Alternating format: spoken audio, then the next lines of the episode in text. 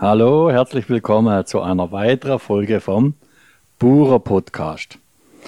Heute bin ich wegen in den Schatten gegangen. Wir haben mollig warme 36 Grad. Ich bin in Donaueschingen und widme mich heute einem sehr interessanten Thema, was früher oder später jeden von uns betrifft. Es geht heute um den Tod, um die Verstorbenen. Durch meinen Unfall letztes Jahr bin ich dem Tod sehr nahe gewesen. Und im Verlauf meiner Heilung auf meinem Weg ist mir ein Mensch begegnet, die Monika. Ich darf dich duzen. Ja, natürlich. Die Monika Trautmann aus Donaueschingen. Und sie hat eine ganz besondere Gabe und dazu werde ich sie heute interviewen. Sie kommuniziert mit Verstorbenen. Also wo ich das erste Mal gehört habe, habe ich auch gedacht, ja, was es alles gibt. Äh, ist das so? Kann man das glauben? Oder denkt sich da jemand nur aus? Der Tod, oft tabuisiert. Angst. Muss man Angst haben vor dem Tod? Du hast sicher auch dazu Botschaften von der Verstorbenen. Wie läuft denn das ab? Also da gibt es ja auch die Theorie, nach dem Tod ist fertig, nichts mehr. Man zerfällt wieder zu Staub und rum ist. Was kannst du darüber sagen, Monika? Also mit dem Tod ist nichts vorbei. Unsere verstorbene Liebe, wenn die rübergehe ins Jenseits, sind sie immer noch in Liebe mit uns verbunden. Und ähm, die Menschen, die den Weg zu mir finden, die haben verschiedene Beweggründe, warum sie zu mir kommen. Einmal erlebe sie durch eine Sitzung bei mir, dass sie begleitet werde im Alltag von ihrer verstorbenen Liebe. Aber auch ein anderer Beweggrund ist, weil sie einen Rat wolle. Die kommen also alle freiwillig mit und es muss dann auch die Person wissen, wo zu mir zu einer Sitzung komme, dass alles freiwillig geschieht. Und dann wolle die verstorbene Liebe uns eine Botschaft durch ein Medium überbringe und sind auch froh und glücklich darüber. Die Kommunikation mit Verstorbenen ist im angelsächsischen Raum viel verbreiteter.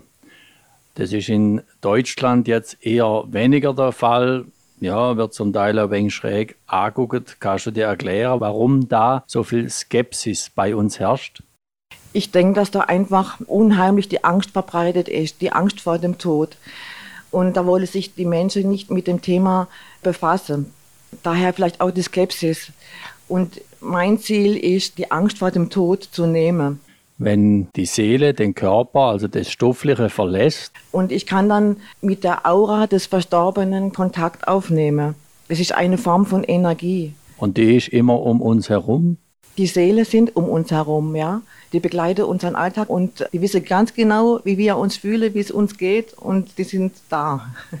Das ist sehr interessant. Ich habe gestern mit einem Physiker gesprochen über Energie. Und er hat gesagt, alles ist Energie und es gibt keinen Energieverbrauch oder Verschwendung, es gibt immer nur eine Energieumwandlung. Ist der Tod auch eine solche Energieumwandlung von der festen Materie, die wir wahrnehmen, in was anderes? Es ist alles Energie. Wenn die Seele den Körper, also das Stoffliche, verlässt. Und ich kann dann mit der Aura des Verstorbenen Kontakt aufnehmen.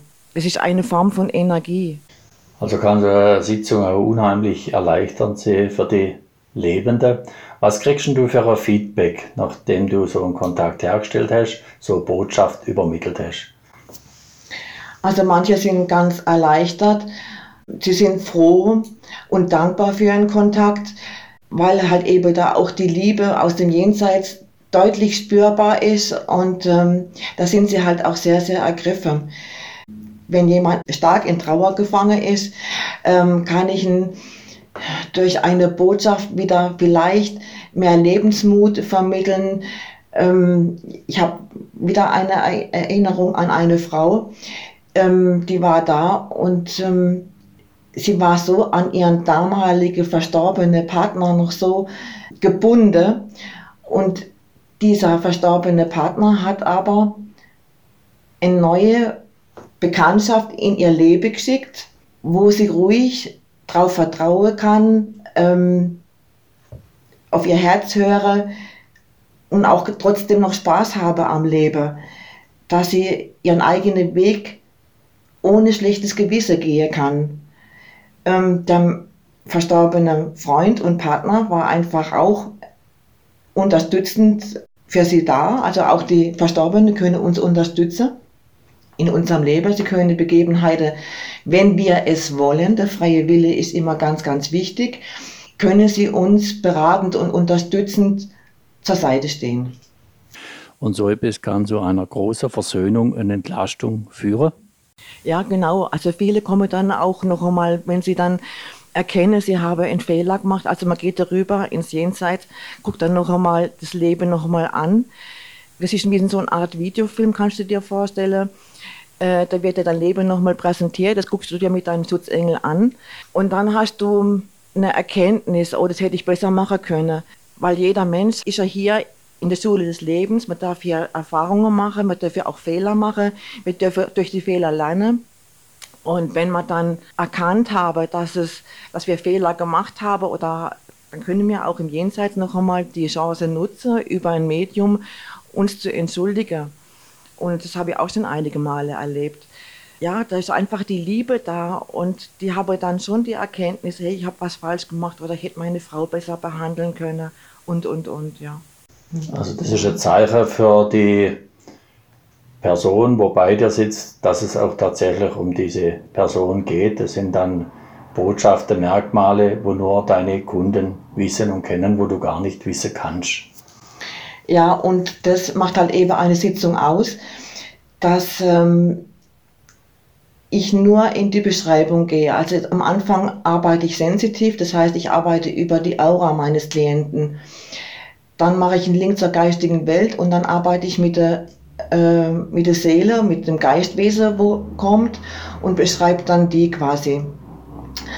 Und für meine Menschen, wo dann komme zu einer Beratung, zu einer Sitzung, ist immer wieder verblüffend, welche Dinge ich weiß, wo ich gar nicht wissen kann.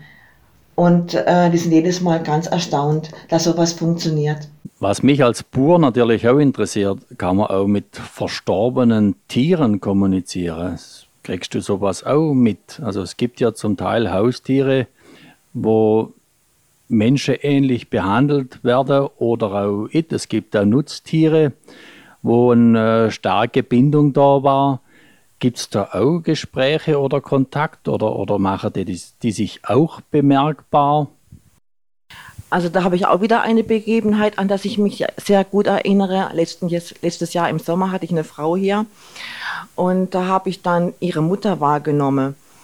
Und die Mutter hatte einen Bezug zu einem Hund, hab den beschrieben, der war so goldfarben, so beigefarben, haben beschrieben von seinem Wesen her und dass die Mutter zu dem Tier eine innige Bindung hatte und dass sie ihm die Sorge anvertraut hat. Ich kann also die Tiere wahrnehmen und kann sagen, da ist Tier, Hund, Katze und sieht, sieht so und so aus, aber ich bin noch nicht in der Tierkommunikation. Also sie machen sich auch über den Tod hinaus bemerkbar und das ist ja schon bemerkenswert, welche Bindung da manchmal für Tiere und Menschen besteht. Wie findet man dich denn, wenn man jetzt Interesse hat, wenn man Kontakt möchte zum Verstorbenen, wenn man etwas wissen möchte, wenn man offene Frage geklärt haben möchte? Wie und wo findet man dich, Monika? Man kann mich gerne anrufen unter meiner Festnetznummer 0771 158383. Und ähm, dann macht man einen Termin aus und dann bin ich gern zu einer Sitzung bereit.